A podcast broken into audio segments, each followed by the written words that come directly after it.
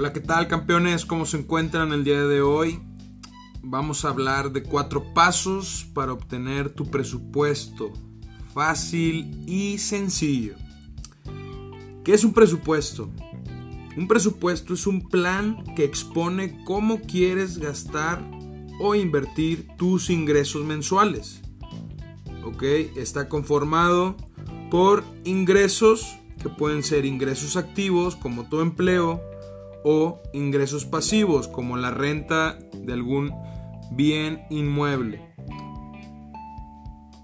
Eh, también está conformado por tus metas financieras o tu ahorro, ya sea un fondo de emergencia o un portafolio de inversiones. ¿Ok? Tiene tus gastos fijos, que son gastos que no puedes dejar de pagar. ¿Sí? Como comida, transporte, educación, etc. Los gastos variables pueden ser la renta de tu celular, la cuenta de Netflix, la cuenta de Spotify, todas esas cuestiones que realmente no necesitas son gastos variables porque los puedes eliminar cuando tú quieras, no son indispensables para vivir, no son gastos fijos, no son gastos que realmente ocupas. ¿Ok? Vamos a ver estos cuatro pasos. El paso número uno es anota los ingresos mensuales ya después de impuestos o retenciones. Puede ser también que tengas un ingreso pasivo, como lo comentamos, la renta de un coche, la renta de un local, de una casa, tienes algún negocio, vendiste algún curso y tienes un ingreso mes a mes, ¿ok? Tienes que anotar todos los ingresos que tienes, todos. Así vendas cualquier cosa que genere un ingreso para ti, lo tienes que anotar.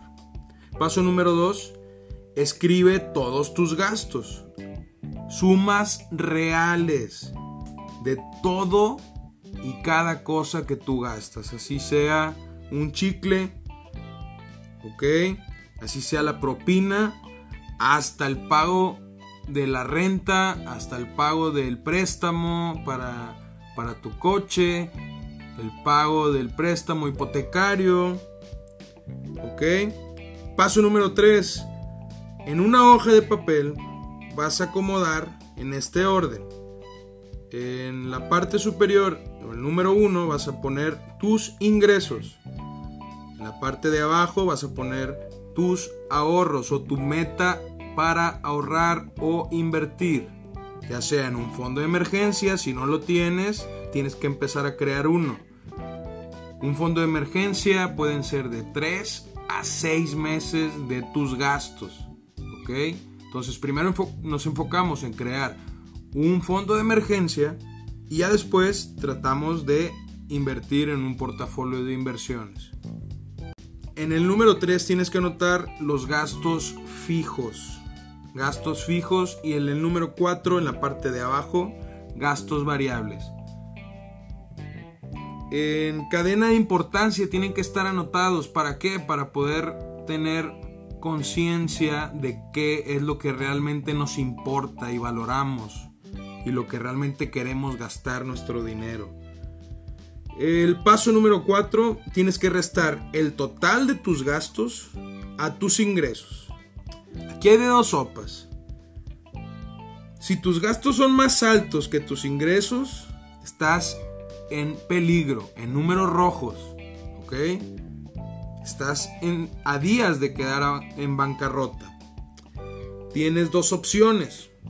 ¿Ok? Para solucionar esto y son opciones muy básicas y lógicas, ¿no? Además,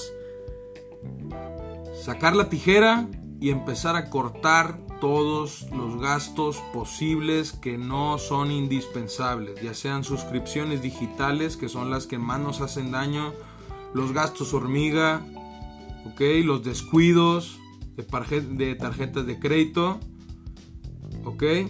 Todo eso, cortar completamente ese tipo de gastos, salidas o fiesta.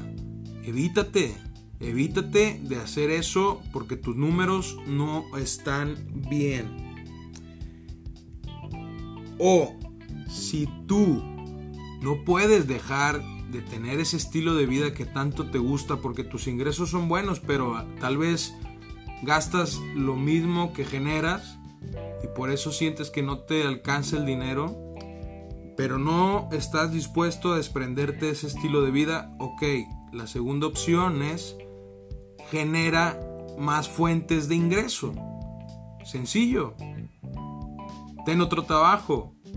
Invierte en un negocio. Empieza a vender cosas que ya no utilices. Así es como vas a generar un ingreso extra. Y también puedes combinar ambas. Yo creo que también es una opción muy viable combinar ambas. ¿Por qué? Porque a la misma vez vas a tener más ingresos o vas a retener más dinero porque estás cortando tus gastos y estás incrementando tus ingresos con otras fuentes de ingresos. Te recuerdo, cualquier duda sobre tus finanzas personales me la hagas llegar a mi Instagram, Barragán Educación Financiera. Estamos al pendiente y hasta mañana. Gracias.